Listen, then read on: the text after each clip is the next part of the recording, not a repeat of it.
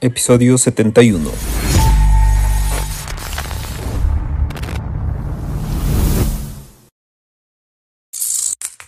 Bienvenidos a otro episodio del podcast LGBTQ, en el cual continuamos platicando sobre diversidad sexual.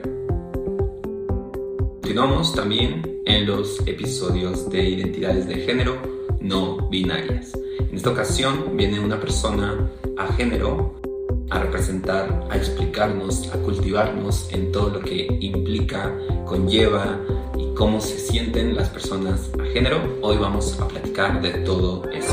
Antes de comenzar, ahora con el aprendizaje que me compartió la persona que estuvo como invitada en el episodio 68 a través de su conocimiento y de un ejemplo muy claro que puso respecto a esta situación fue que yo pude entender y pude ver cómo muchas veces las personas opinamos o tenemos una creencia, emitimos un juicio a través de nuestras necesidades o no necesidades.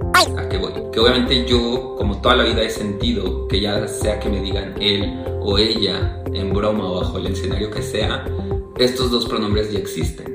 Entonces estos dos pronombres cuando se refieren a mí con uno u otro, a mí me hacen sentir que me están hablando de forma directa, me hacen sentir bien, me hacen sentir que me da risa cuando lo hice en un contexto gracioso.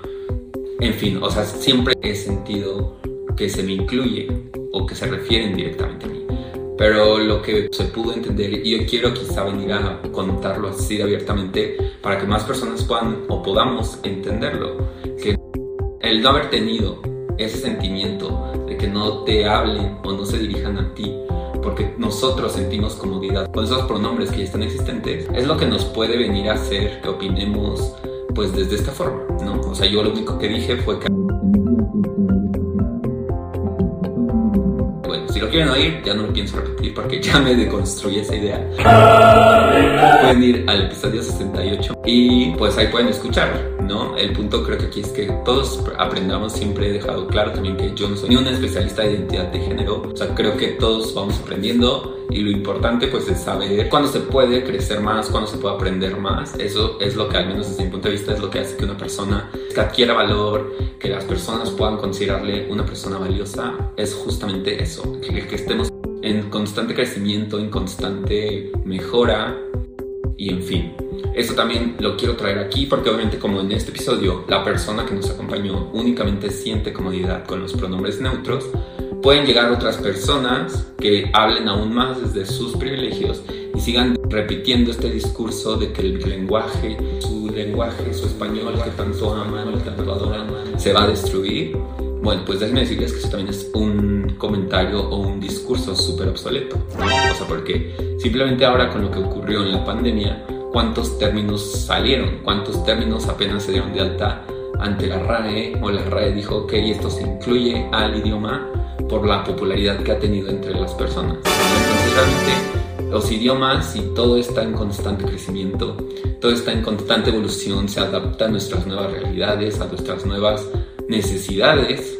Entonces no veo el por qué decir que un idioma se va a destruir únicamente porque se quieren agregar palabras, un pronombre que incluso en otros idiomas existe. Pero bueno, aquí no vamos a debatir sobre el lenguaje inclusivo. En caso de que alguien así quiera hacerlo, claro que puede venir y aquí lo podemos debatir y yo estoy súper abierto a tener los debates que quieran con las personas que quieran para todos pues poder de esa forma aportar mayor conocimiento a las personas que les guste el video, que les guste todo lo que se hace en este canal y de esta forma pues lo compartan y continuemos aprendiendo. Y regresando a, oyéndonos al tema principal, dejando ya a un lado este, esta introducción del lenguaje incluyente, cuando las personas a género dicen o perciben la, el ser a géneros, muchas de las veces es por no sentir que los términos de género, que incluso las etiquetas son cosas que no deberían existir. Y aquí viene un punto, una postura, después de haber leído y de conocer a muchas personas, pues es la conclusión a la que yo puedo llegar. Solamente se puede decir bajo dos escenarios, como bajo dos posturas. La primera es cuando las personas genuinamente en el corazón, en su interior, en verdad sienten que esto no deberíamos hacerlo. O sea, es algo muy íntimo que no deberíamos hacer, ¿no? Como en este caso yo pude ver con la persona invitada, justamente tenemos ese ejemplo, como una persona puede sentir que esto está sobrado. Y el segundo y el que más se da es en el que disfrazan su fobia, su LGBTQ-fobia, con este discurso que aparentan que es genuino, ¿no? Personas se presentan en este podcast, no es la forma en que la gente se presenta en la vida diaria. Eso también es otro punto súper importante. Aquí si leen ahí abajito, pues es un podcast de diversidad sexual, se habla de sexualidad, por eso las personas tienen que llegar presentando su sexualidad o el nombre para su sexualidad. Pero no es que así tengamos que andarnos presentando en el día a día. Eso para las personas que han comentado lo que han comentado. Pues. Y por otro lado, pues al ver que sí importa demasiado si eres hombre o mujer, pues es que las personas que no sentían encajar en esos dos polos tan rígidos, es que se dieron a la tarea de descubrir la forma o que pudieran tener una conexión con todos nosotros. ¿Cómo ellas pueden explicar lo que sienten por dentro si únicamente me dicen que es tal o tal? Partiendo de la escala que ustedes estipularon, que es aquí o aquí, pues yo me posiciono en medio. Muy directa o indirectamente, es algo que se pregunta, es algo que se necesita, pues es que quizá ellas dicen, ok, pues yo me pongo en medio de tu escala tan rígida, creo que yo puedo ir en medio y eso se llama ser andrógino. Yo puedo acá y yo creo que eso se llama tal.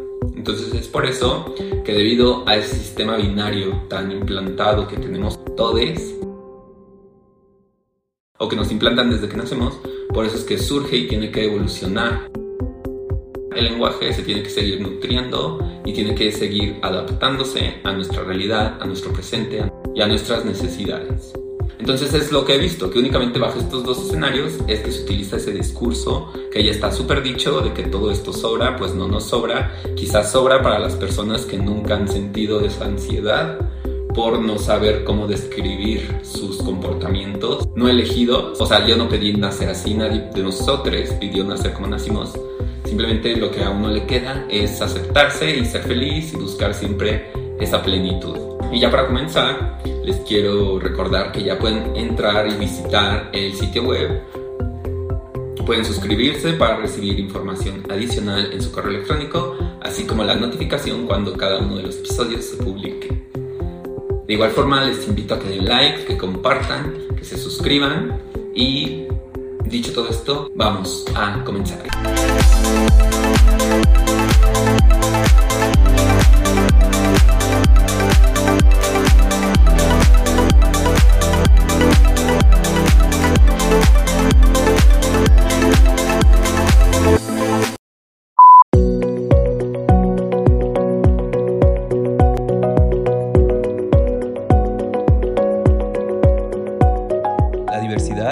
Está presente en todos los aspectos de la vida. Es generadora de acuerdos y desacuerdos, ya que representa uno de los principales conflictos actuales en nuestra sociedad. Cualquier tipo de diversidad, ya sea étnica, cultural o sexual, implica valores como la solidaridad y el respeto por las diferencias. La diversidad sexual hace referencia a las posibilidades que tiene una persona de vivir su orientación sexual e identidad de género, de una manera libre y responsable. Ser a género hace referencia a personas que no tienen un género en particular porque no se logran identificar a sí mismas como hombre o como mujer. A pesar de tener un cuerpo con el que han nacido, estos individuos no se identifican totalmente con un género en específico, por lo cual llegan a la conclusión de que son neutrales o en otras palabras, son a género. Esto puede ocasionar inconformidades al vestir, en el nombre o la utilización de pronombres, aunque algunas de las personas a género indagan al respecto y consiguen una alta personalidad neutral e inclusive buscan la manera de crear referencias para ellas mismas, se logran identificar comúnmente con pronombres como ella. Palabras como todes, novie, amigues, palabras que no mencionan un género. Cabe destacar que ser a género se adapta a los individuos que no se identifican como hombres o mujeres, sino que se involucran en un tercer nuevo género o tal vez en ninguno. El término no debe ser confundido con la palabra queer, que define algún tipo de minoría sexual, ni tampoco con los de trans, ¿Cómo identificar a una persona de género? Estas personas no son identificadas con cualquier otra clase, debido a que los grupos considerados tradicionales, tanto el femenino y el masculino, no les consideran para sí mismos por no ser una persona totalmente perteneciente a solo un género. Estas personas exhiben inconformidades, lo que les deja las características especiales de determinados géneros para la satisfacción de sus deseos de identidad. Las personas a género suelen percibirse de manera masculina o femenina, por lo que se manifiesta una identidad bigénero. De presentarse un cruce entre femenino y masculino y otros, entonces aparece una identidad llamada pangénero. Y de percibirse como un género diferente al masculino, femenino o al nulo. Es percibido como a género o género neutro. Pertenecer a alguno de estos géneros no les libra de la LGBTQ-fobia.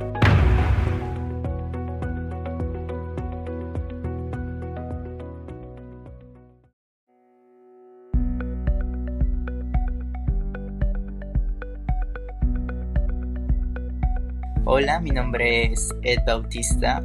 Bueno, en sí es Eduardo Bautista, pero yo he decidido decirme Ed. Soy de Veracruz, Ver. Tengo 22 años.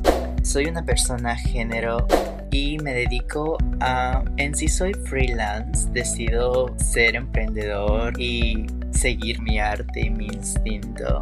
Me dedico un poco sobre la moda y el styling y sobre todo con la ropa de segunda mano.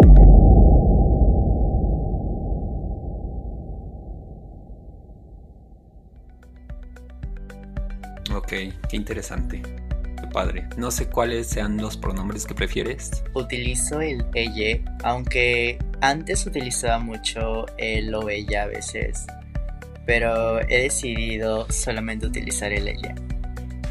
Ok, pues bienvenido y muchas gracias por querer sumarte a colaborar y a participar y a darle una voz justamente a esta identidad que muchas personas son escépticas con todo lo que engloba, pues yo obviamente sé que no es nada que no exista, ¿no? Entonces te quiero dar las gracias antes de comenzar por estar aquí y compartirnos un poco de tu tiempo y compartirnos todo lo que vamos a platicar, bebé. Al contrario, gracias por invitarme y por abrir el espacio. No hay de qué. Me gustaría que comencemos justo platicando de esto que dices de tu proyecto. O sea, ¿por qué decides hacerlo como... Digo, me parece súper padre, pero no es algo que yo al menos en mi vida haya escuchado y me parece súper lindo. ¿Tiene alguna causa como bonita que nos puedas compartir o surge? Sí, claro, bueno, les voy a platicar un poco sobre mi proyecto que es en sí a género. Todo nace desde pandemia cuando justo te quedas encerrado en una habitación donde no puedes salir y te aíslas de la sociedad. Siento que ahí es cuando empecé a trascender, donde empecé a descubrirme, donde empecé a, a, vivir un poco más y a empezar a justo a descubrirme y a saber quién soy. Y bueno, en mano a esto creo este proyecto que es a género, que es una ropa, bueno, es un bazar de segunda mano y nunca sabía qué nombre quería ponerle, pero sabía que el objetivo de género era crear un espacio seguro para todos, donde todos se sintieran cómodos, donde todos podrían tener ese espacio. Y bueno, justo se me vino muy a la mente de que cuando vas a las tiendas de ropa, siempre hay como sección de mujeres, sección de hombres y sección de niños. Ah, como experiencia siempre tenía esto de que cuando iba o compraba ropa de mujer no me dejaban entrar a los probadores de mujeres, me mandaban al de hombre o incluso no me dejaban probarme la ropa porque era de sección de mujeres y yo pertenecía al área de caballeros.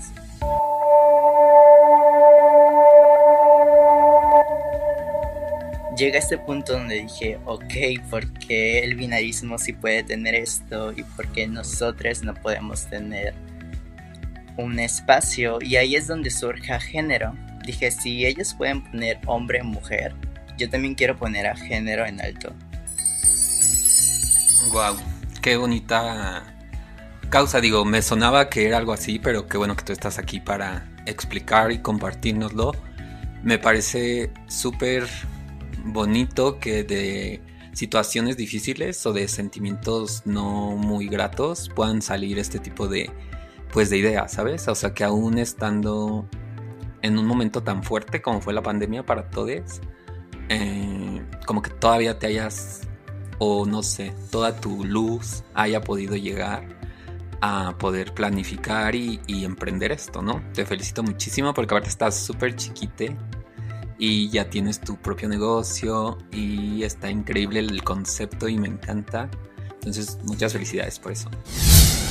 Me gustaría ahora pasar a conocerte a ti un poco, bueno, no un poco, lo suficiente para que te sientas cómodo y nos puedas, pues, educar, ¿sabes? Porque creo que es lo que falta en, en esta sociedad, que la gente tenga sensibilidad para educarse y entender una realidad que no está siendo la de ellas. Entonces, ¿cómo te percibías tú en tu infancia? Obviamente, está súper claro que no sabías que eras a género, pero ¿Cómo recuerdas tu infancia en general? Recordando la infancia, sé que no tengo momentos muy malos, pero sé que mi expresión de género, no mi identidad, mi identidad de género siempre fue hombre porque eso me dijeron que era al nacer. Pero mi expresión de género siempre fue, fue fluida, se podría decir. Siempre era yo. Las cosas que me gustaban trataba de utilizarlas Obviamente no, no me apegaba tanto a lo femenino, pero sí, justo lo que me hacía feliz lo tenía. Momentos de mi infancia que tal vez recuerde que eran bonitos era que iba a casa de una amiga que tenía muchos vestidos como de disfraces y su mamá nos dejaba como disfrazarnos, incluso hacíamos como tipo de pasarelas o cosas así. Eran como tal vez nuestro secreto en sí porque mis padres nunca sabían de eso, pero eran momentos que recuerdo y que hacen que me ponga muy feliz, que diga que tenga esos recuerdos.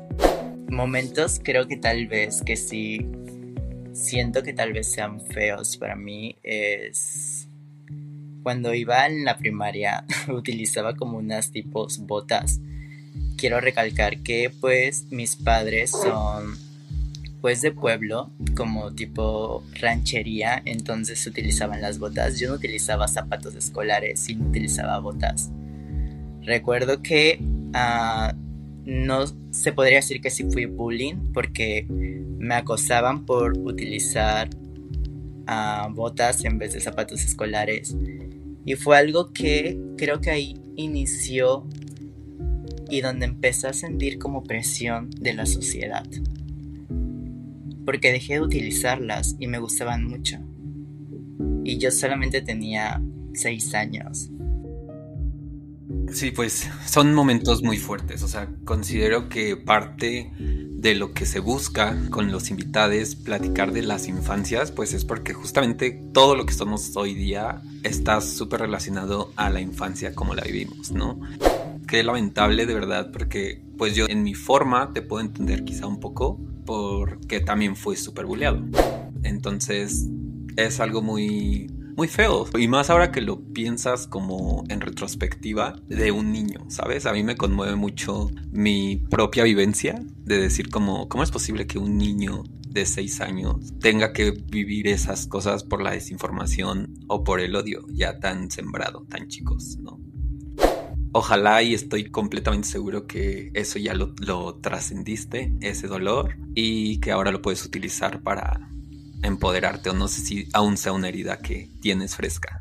No, justamente pues hace algunos meses he decidido también como entrar a terapia y tomar terapia para poder entender mejor, para poder trascender mejor y para descubrirme más. Em, justo llega un momento donde siento que todo lo mío se ha basado con la presión social sobre el binarismo, sobre quién tienes que ser, sobre cómo tiene que ser un hombre, cómo tiene que ser una mujer. nunca piensan más, nunca piensan en tal vez un tercer género o nunca piensan en ningún género. Entonces era algo que a mí me causaba muchísima presión social porque la gente no entendía qué era, no entendía quién era. Y justamente yo tampoco entendía quién era. Entonces yo no sabía cómo darle respuesta a la gente, yo no sabía cuál era mi lenguaje para poderme expresar con ellas. Y pues nada, la verdad es que terapia me ha ayudado muchísimo. Y personalidades que puedo ver como en la industria, personalidades que justamente nacen también y, y deciden cómo salir y platicar sus historias, hacen que quiera también encontrarme, buscarme y seguir y decir aquí estoy. Es muy fuerte el hecho de saber que pues tenemos este tipo de, de dolor tan fuerte, ¿sabes? Tan introyectado. Puedo decirte que también durante muchos años el bullying fue algo que me representó, la inseguridad fue algo que me representó, el sentir rechazo por mí mismo, por quizás ser afeminado en ocasiones o, casi siempre, la verdad. Pero creo que es lo bonito, o sea, cuando logras justo con la cara en alto decir, soy todo esto, en so what y qué, es lo, lo padre y te demuestras a ti y le demuestras de paso a todos los demás, todos los que te molestaron pues que pudiste con eso y con más, ¿no? Yo desconozco hasta este momento qué tan... Mm, qué tanta agresión pudiste recibir, pero estoy súper seguro que vas por buen camino. O sea, créeme que una cabeza que no está bien, no está bien en el sentido de traumatizada, ¿sabes? Entonces no creo que, o sea, creo que lo estás haciendo muy bien. Te quiero dar un consejo como de aliento, porque una cabeza que no está deprimida más bien, una cabeza deprimida, pues no tendría ni siquiera como espacio para emprender algo tan padre como lo que hiciste, ¿no? Quizá no te logro entender desde el punto del habla, porque ahora que he leído y he entendido muchos temas, sé que desde cómo hablamos es como a las personas las hacemos sentir. Entonces, quiero intuir o intuyo que debe conllevar cosas más fuertes eso, pero creo que vas por buen camino. Te quiero felicitar por tener ese valor de estar aquí, ¿sabes? Pues gracias. Pero al final de cuentas, siempre pienso que somos nosotros lo que importamos, no tanto la sociedad, no tanto quién está allá afuera, quién está a tu lado, sino nosotros. Entonces, eso es algo que se ha trabajado es muy fuerte. O sea, es muy fuerte como después de yo haber sido una persona bien así el alma y la fiesta y súper contento. O sea, como una persona puede irse a la depresión tan fuerte por temas de la sociedad. Entonces, independientemente de lo que pase aquí, ya tienes mi amistad para cuando quieras platicar y en lo que te pueda ayudar. Mm, vale, gracias y también gracias por compartirme un poco más de ti porque pues no sabía esa información que pues sí es muy delicada y también es muy fuerte. Eso es importante recordar que en estos episodios estamos platicando sobre identidades de género, pero las identidades de género no hace que las personas dejen de tener orientaciones sexuales. Entonces, como son conceptos diferentes, es importante también como separarlo, me gustaría hacerlo a través de tu testimonio. ¿Cuál es tu primera salida del closet? Yo quiero pensar que es con tu orientación sexual. Mi primera salida del closet... Vamos a recordar un poco cómo estaba en el closet y cómo todos asumían que supuestamente yo era gay, porque la sociedad siempre asume y nunca pregunta. Todos asumían que yo era gay pero justamente yo veía como mis compañeros en, en la secundaria bulleaban a, a otros por ser muy femenines, por llamar mucho la atención, por ser ellas. Y es algo que a mí me reprimió y es algo que yo traté por bastante tiempo ser otra persona. Inconscientemente era como de que no lo hacía, pero mi mente me decía como hazlo, o sea, solamente como aléjate y no seas tú. Eso me pasaba. Mm, por todo ese tiempo yo nunca pensé que tal vez yo podría gustarle a un a un niño, podría decir en ese tiempo hombre, si queremos poner género. Entonces llega llega un niño que me escribe por Instagram y me empieza a decir que pues le gustó mucho, que me gustaría conocerme, que no sé qué tanto. Y ahí es cuando yo decido como conocerlo y puedo sentir como esa química que tenemos, como esa chispa, conexión podría decirse. Y es donde yo decido salir del closet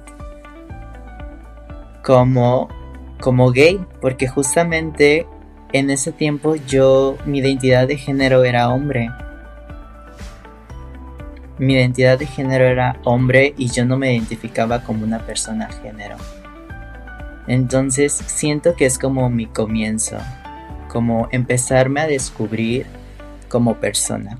Ok, pero aquí tú consideras ya hoy con la información que saliste del closet como gay porque desconocías la información de la identidad de género o porque en verdad tu identidad sí era de hombre?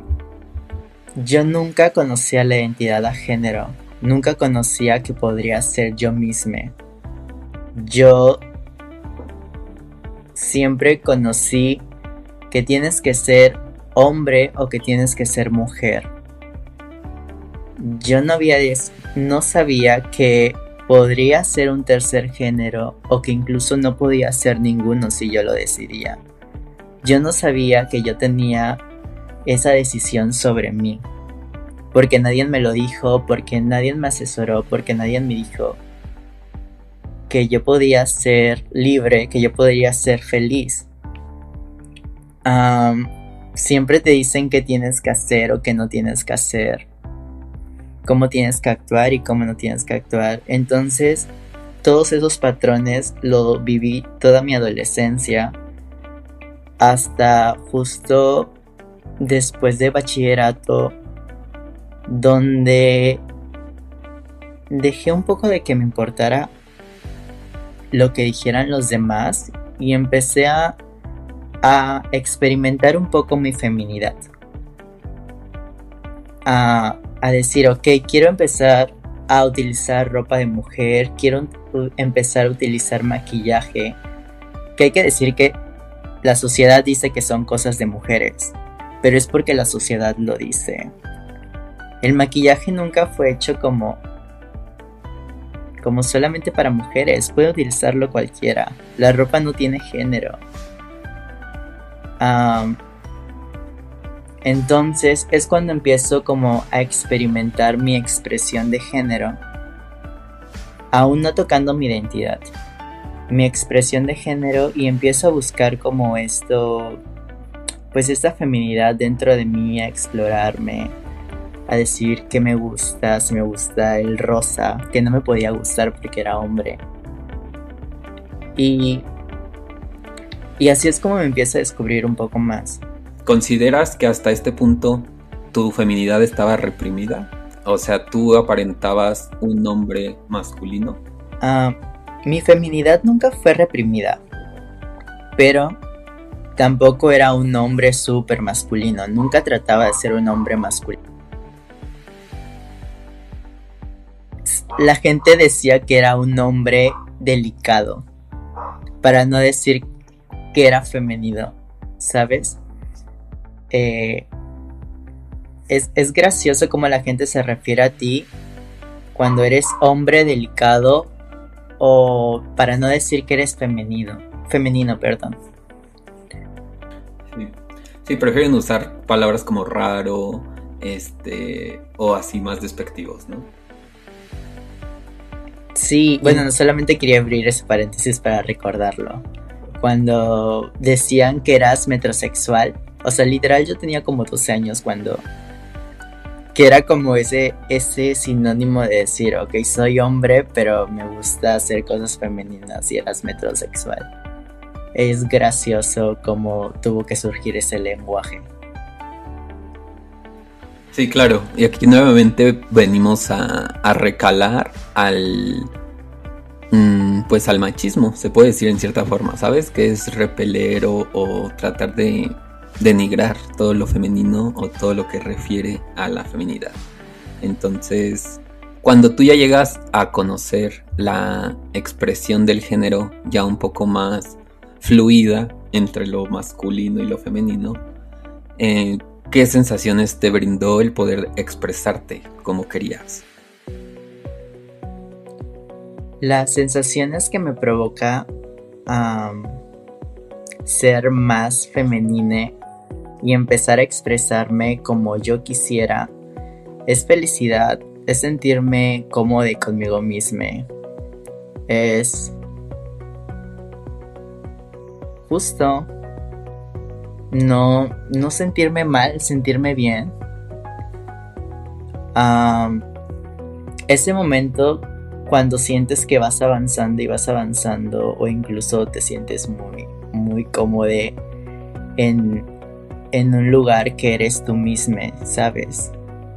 Cuando puedes encontrar como tu espacio seguro en ti. Así es como me empecé a sentir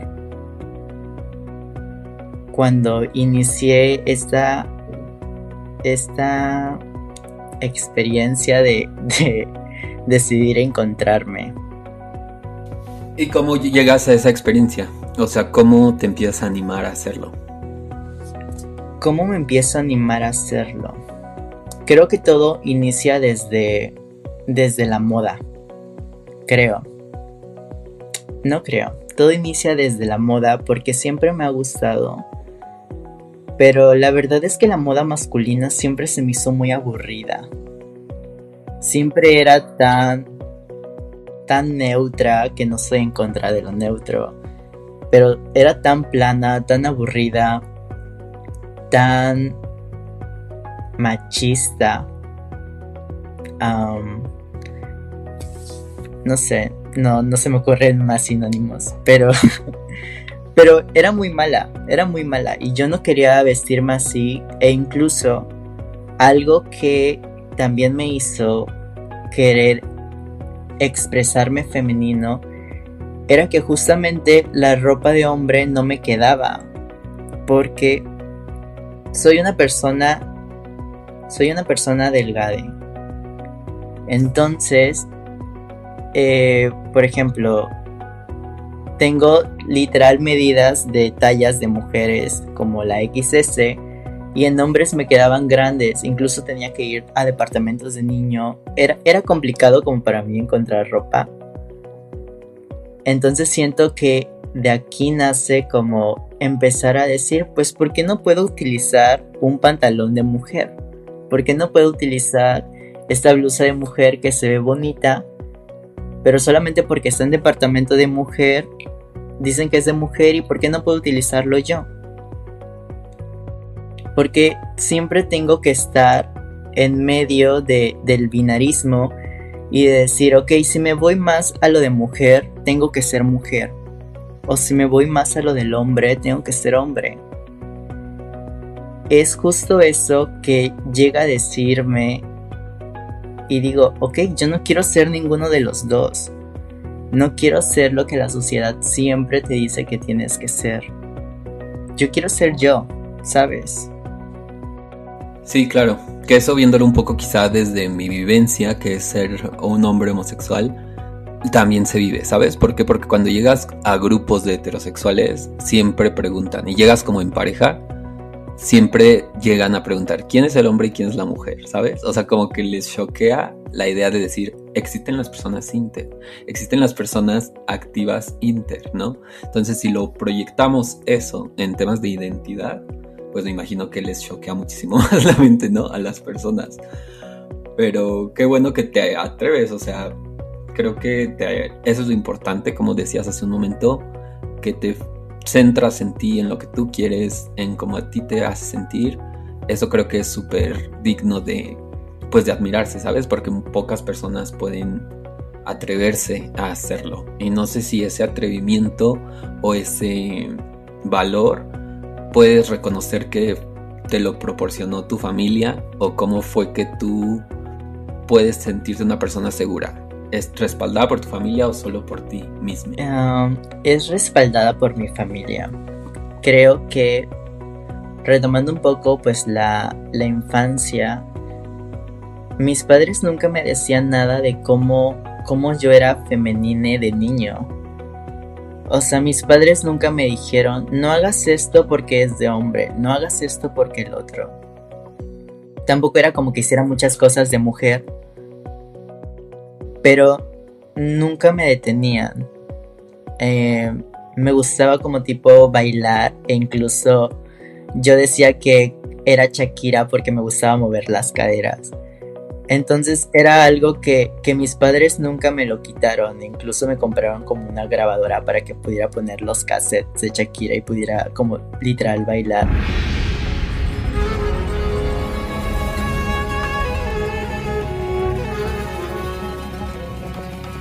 La comunicación con mis padres no es tan fuerte, también tengo que recalcarlo, pero siempre como que sentí su apoyo, aunque no me lo dijeran. Sí, es que una forma de apoyar es justo el respetar. Entonces yo me imagino que aunque no fuera cercane a ellos, eh, si no te decían nada, eso es una forma de apoyar súper buena. Sí, justo. ¿Tú actualmente con quién vives o no estás cerca de ellos? Sí, actualmente vivo con mis padres aún. Ah, ok, pero aún así viviendo en la misma casa. Ajá, aún viviendo en la misma casa y ellos respetando mi identidad de género, que es pues a género, que no me identifico con con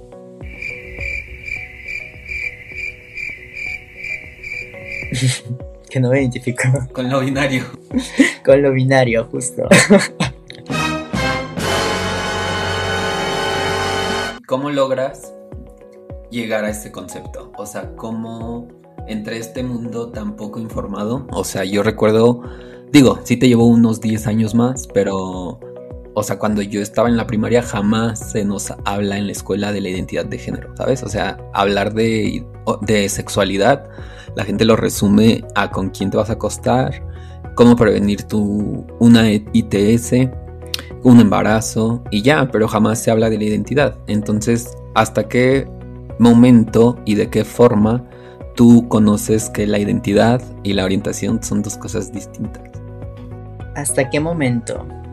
Ah, en el momento que yo empiezo a descubrir las identidades que pueden haber todas las identidades de género que puedan haber, justo fue por redes sociales, por personas similares a mí. Similares me refiero a que tenemos pensamientos parecidos pero no iguales, porque cada persona es única. Entonces, justo pues yo también soy como se le podría decir de, la época donde ya nace la tecnología, donde todo está base a redes sociales, Instagram, eh, TikTok, y donde la gente dice aquí estoy, o sea, quiere mostrar algo y que justo a mí me tocó como el inicio de las redes sociales donde las personas lo utilizaban para transmitir algo, para ser escuchadas, porque justo era raro ver a personas queer, personas que se expresaban como ellas quisieran en la calle. Y justamente siento que la plataforma de las redes sociales fue lo que nos dio. Que pudiéramos verles, entonces, ¿cómo yo decido empezar a buscar más quién soy, cuál es mi identidad de género? Justo por la presión social.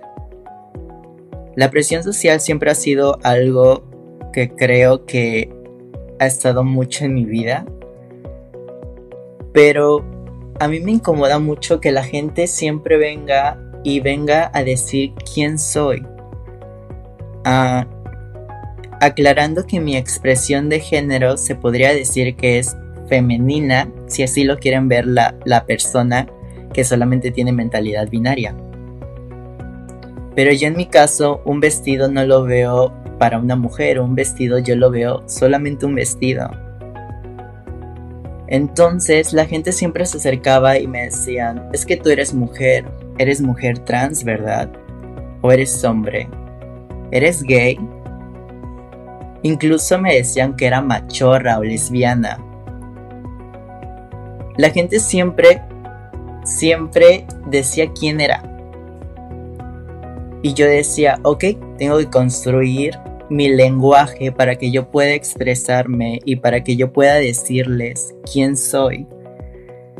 Mientras busco y busco y busco, encuentro que justo hay una identidad que es a género, donde no te identificas ni como hombre ni como mujer, donde solamente eres tú, donde decides romper con los estereotipos, con el binarismo.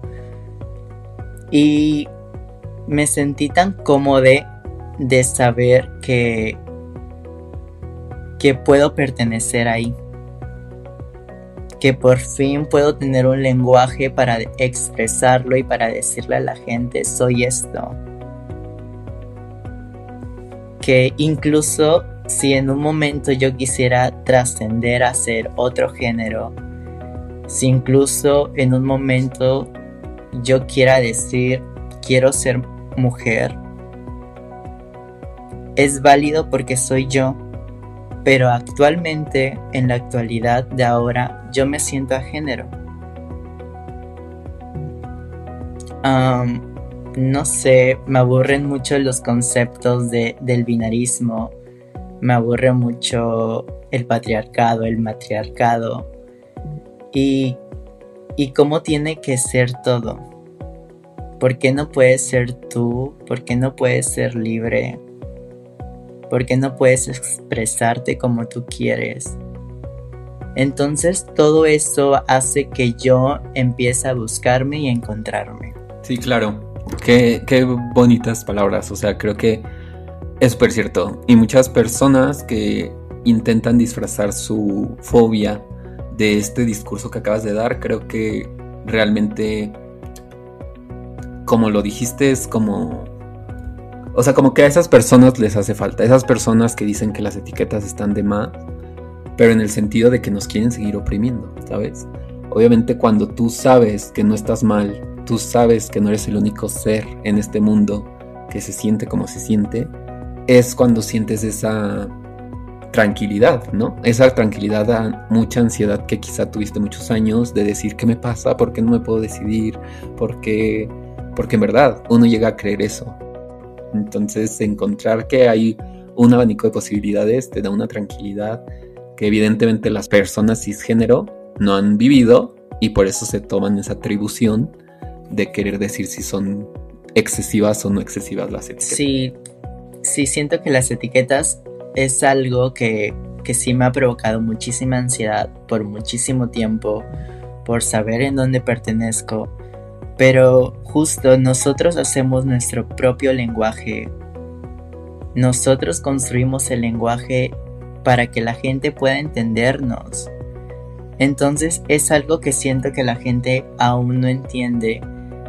Por ejemplo, porque yo veo mucha gente que se burla con el pronombre ella, que es un pronombre neutro la gente se burla y dice que pues es una payasada, pero justamente es un lenguaje que se ha implementado para que para que mm, la sociedad o para que personas puedan ser, puedan ser entendidas, porque justamente ellos dijeron, yo quiero crear este lenguaje para poderme expresar.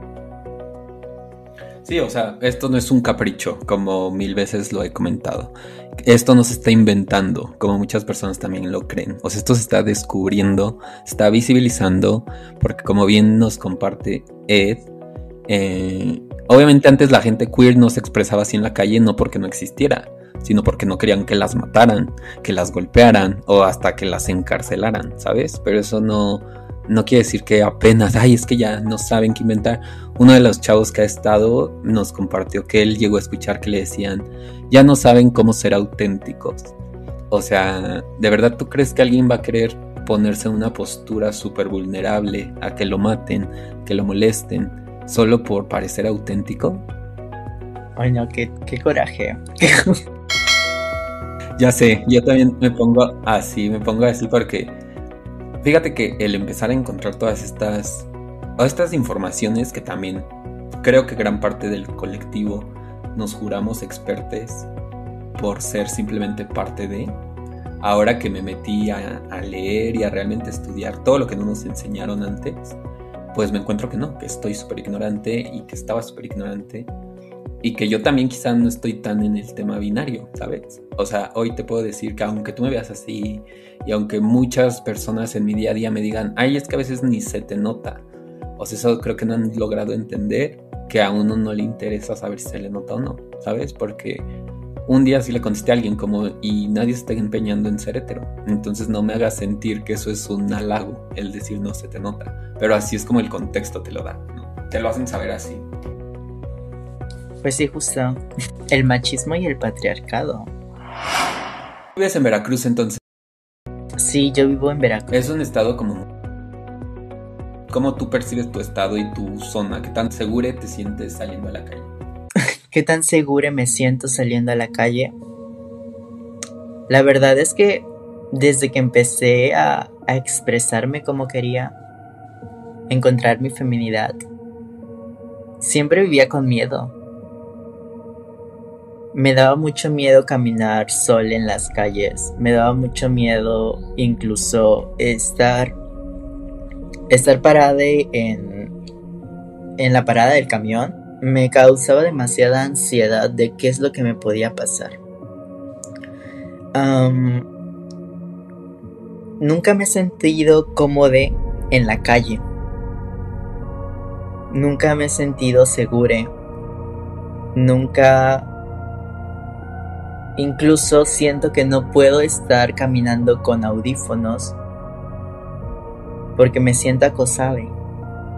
Siempre me he sentido acosada por cómo es mi expresión de género, por cómo me expreso. Siempre ha sido un punto de acoso. Porque justamente es de ahí de donde parte, de, de la expresión de donde la sociedad piensa que eres. Porque tú nunca puedes saber qué es una persona hasta que no llegas y le preguntas cuál es su identidad de género, cuáles son tus pronombres. Que eso es lo correcto que todos deberían de hacer. Pero nadie se acerca a preguntarte y siempre pues su mente binaria dice, ah, es esto. Quiero recalcarlo porque justo tal vez a mí en la calle me ves y puedes decir, ok, es una mujer, porque tiene el cabello largo, porque está utilizando hoy un vestido. Y me ha tocado acoso incluso por verme como mujer, como ellos piensan que como mujer. Me han chiflado, me han acosado, me han seguido. Ah, se me han insinuado eh, vivo con muchísimo miedo. Es algo que tengo que, que decirlo. Porque vivo con mucho miedo de que algún día alguien se acerque y me violente. Que alguien se acerque y me haga daño. Eh, para mí las calles no son seguras. Incluso mis padres Ah, es un tema de conversación que hemos tenido donde ellos me llevan y me traen a todos lados. No es porque yo quisiera, pero es porque así nos sentimos más seguros. Sentimos que nos da un poco de confianza que, que ellos decidan llevarme, incluso irme a buscar.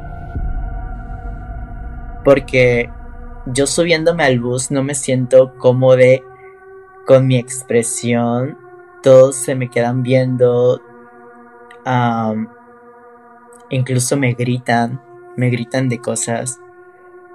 Entonces, ah, es difícil, no es fácil. Pero luego también hace que me reprima. Como todos esos casos, hace que me reprima. Pero siempre recuerdo y digo, soy yo. Ah, tenemos que ser visibles y decir aquí estamos, existimos. Ah, y eso, que les, que les toque soportar. Sí, ya sé. O sea, ese sentir, fíjate, yo creo que en un episodio anterior ya comenté mi admiración total por específicamente las mujeres trans y simplemente porque me pongo a pensar en un día, en un día que ellas salen a la calle y a todo lo que se enfrentan, ¿no?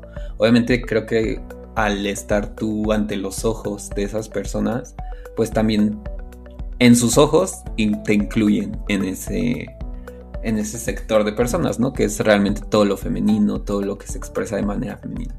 Entonces, justo por eso es que el, reconocimiento que les tengo por el, valor que tienen de ser fieles a ellas mismas. O sea, que más allá de todo el peligro, y repito aquí nuevamente, nadie en su sano juicio, por ser auténtica, va a querer exponerse de esa forma.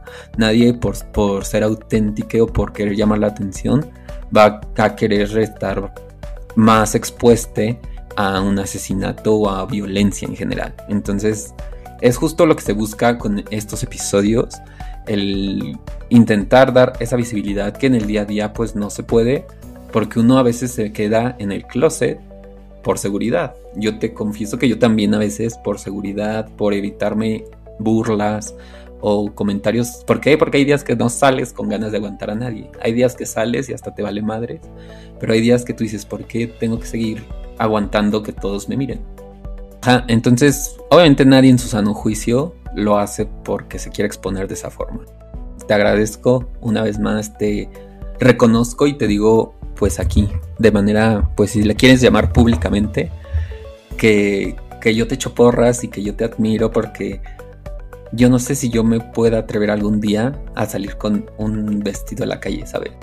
O sea, de verdad que las generaciones más jóvenes me dan muchísimo, o sea, me quedo así de chichis y con la peluca en el aire. Todos, ustedes están muy chiquites y las personas que vienen muchas veces son como de tu edad. Em, ¿Te hace falta? Yo nunca he platicado con alguien que tenga 16 años, 15 años, 14 años o 13 donde su identidad, su identidad de género y su expresión de género está súper cañona. He visto a muchas niñas que son así y la verdad es que me sorprende mucho. Siempre me da mucha felicidad porque cada vez que lo, les veo, siempre pienso y digo, ojalá hubiera sido así cuando estaba en, en secundaria o en bachillerato. Pero al final de cuentas cada quien tiene su proceso. Entonces, si yo no hubiera pasado por todo mi proceso, no hubiera sido el LED que ahora conoces. Sí, por supuesto, eso es súper cierto. Nuestros procesos son muy únicos y aunque nosotros quizá podamos ver hoy con mucha felicidad, porque a mí también me da mucha felicidad ver niñes saliendo del closet a los 14 años, cuando yo ni pensarlo, ¿sabes? O sea, te da felicidad porque sabes que lo que las generaciones han ido haciendo o hemos ido haciendo, pues ha servido. Y yo incluyo a todos porque simplemente el hecho de salir a la calle presentándonos como somos es cooperar con que se normalice, justamente. Entonces todos cooperamos de esa forma en nuestros día a día dejar de reprimir. Entonces, a ver, me quiero adentrar un poco en las preguntas que pueden ser incómodas. Si son muy incómodas, me dices si no las contestas, ¿va? ¿Cómo puedes compartirnos que el punto de género te resulta más cómodo? ¿Y por qué no? ¿Alguna vez exploraste irte como hasta el lado femenino? ¿O nunca lo has sentido del todo en cuanto a la identidad? ¿Por qué decido uh, quedarme con a género? Eh, porque justamente pues no me siento cómoda siendo mujer y tampoco me siento cómodo siendo hombre. Me siento cómodo siendo una persona. sin etiqueta, sin decir justo qué tengo que hacer o qué no tengo que hacer porque porque la sociedad siempre me lo dice. Entonces, hubo un tiempo donde sí me preguntaba si era si era trans. Siempre me preguntaba si era trans. Hasta que justo el simple hecho de no sentirte hombre ni mujer te vuelve una persona trans. Porque tú decides no ser cis. Entonces, fue algo que me dijeron en terapia. Tengo que recalcar que también mi psicóloga es un amor y es una persona, es una mujer trans, que me ayuda muchísimo. Y eso fue la primera sesión porque yo le pregunté y le dije, es que no sé si soy trans. Me dice, ¿cómo que no sabes si eres trans? Me dijo, recuerda estos conceptos, que es un lenguaje para que tú puedas expresarte.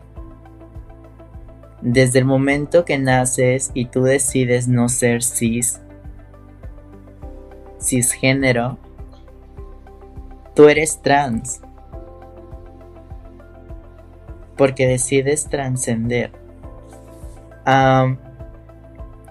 entonces fue como como una explosión en mi mente y decir, ok, sí. Me dice, tu pregunta es, ¿eres una mujer trans? Es lo que me dijo. Y yo me pregunté eso.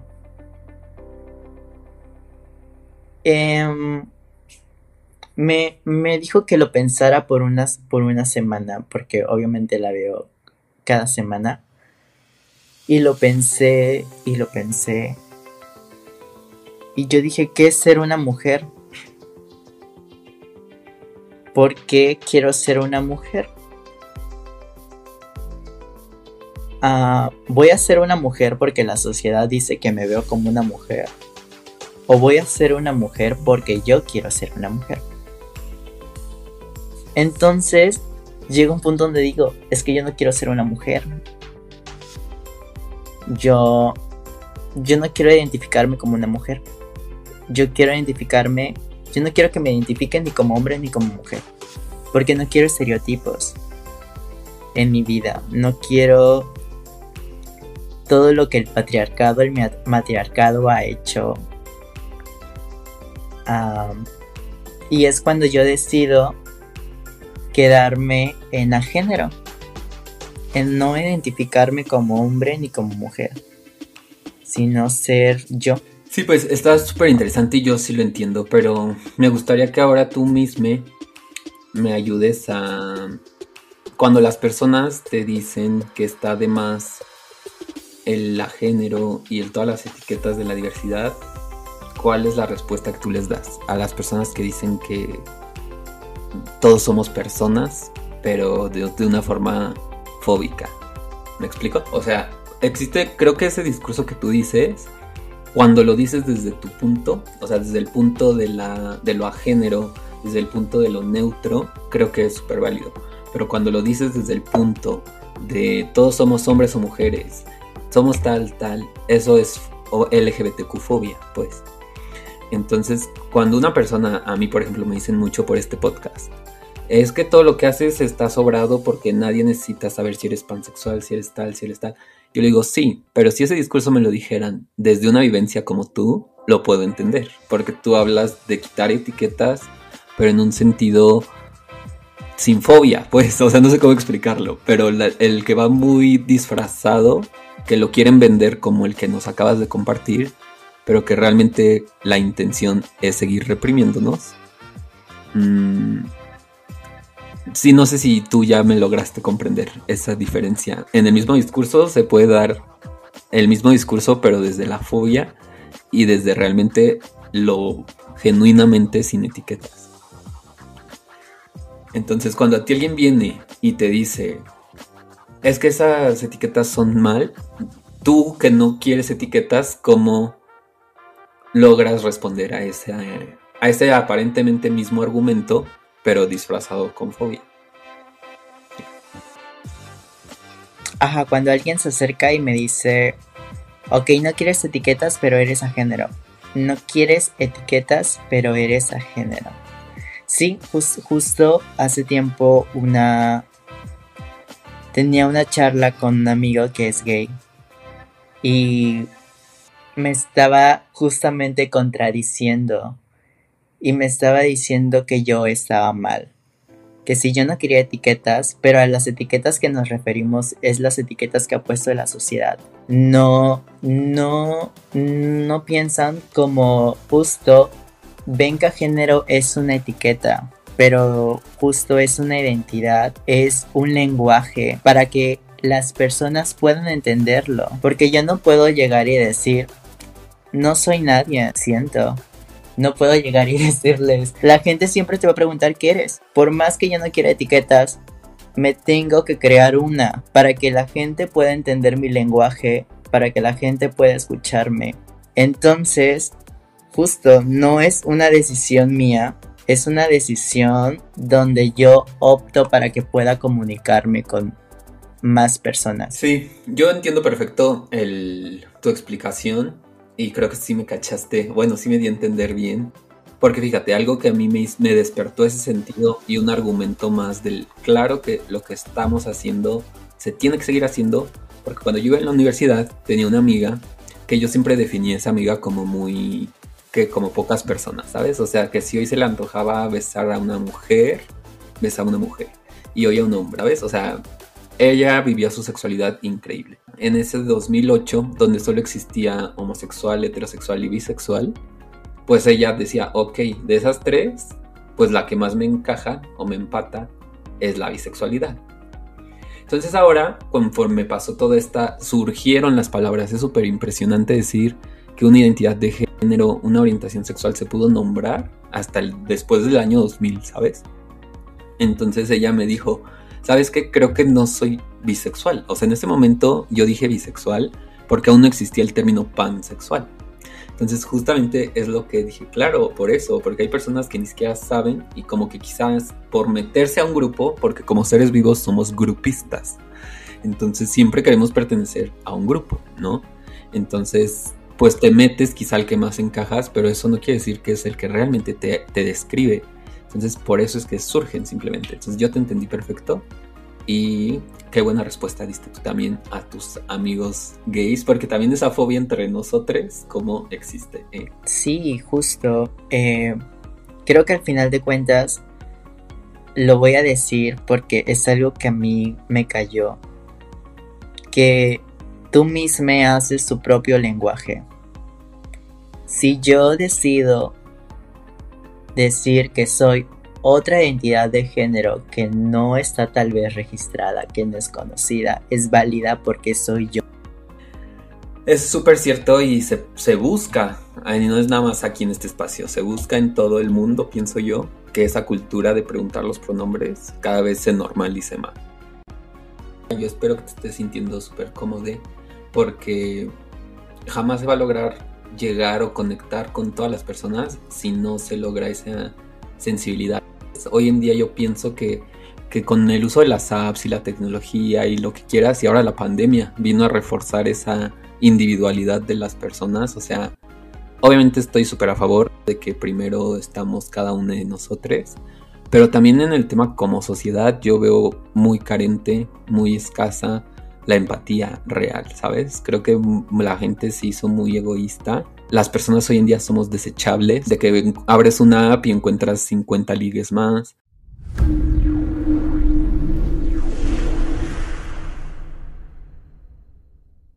Por mi parte es todo. No sé si quieras agregar algo más.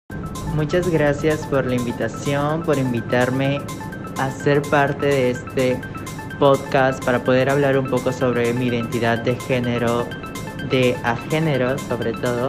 Recuerden siempre preguntarle a todos sus pronombres para poder dirigirse para tener respeto y empatía. Y pues nada, yo me despido. Mil gracias por escucharnos y sobre todo gracias por crear esto que está padrísimo y nos seguimos viendo.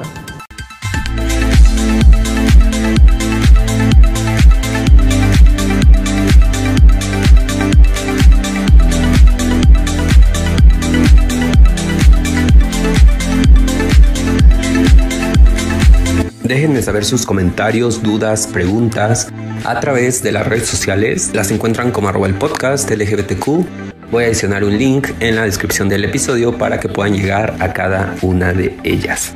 Recuerden que dar un like, dar un compartir, dar un suscribirse en YouTube ayuda mucho para que toda esta información pueda llegar a más y más personas y de esta manera nos encaminemos a ser esa sociedad que vive, incluye, respeta y es empática con la diversidad. No me queda más que recordarles que mi nombre es Oscar Olmos y que nos escuchamos en el próximo episodio para continuar construyendo conocimiento, derribando prejuicios.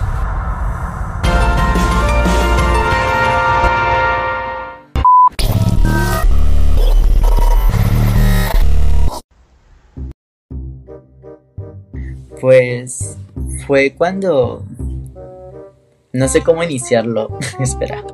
Voy a voy a memorizar mis palabras. Mi historia, porque sí, es que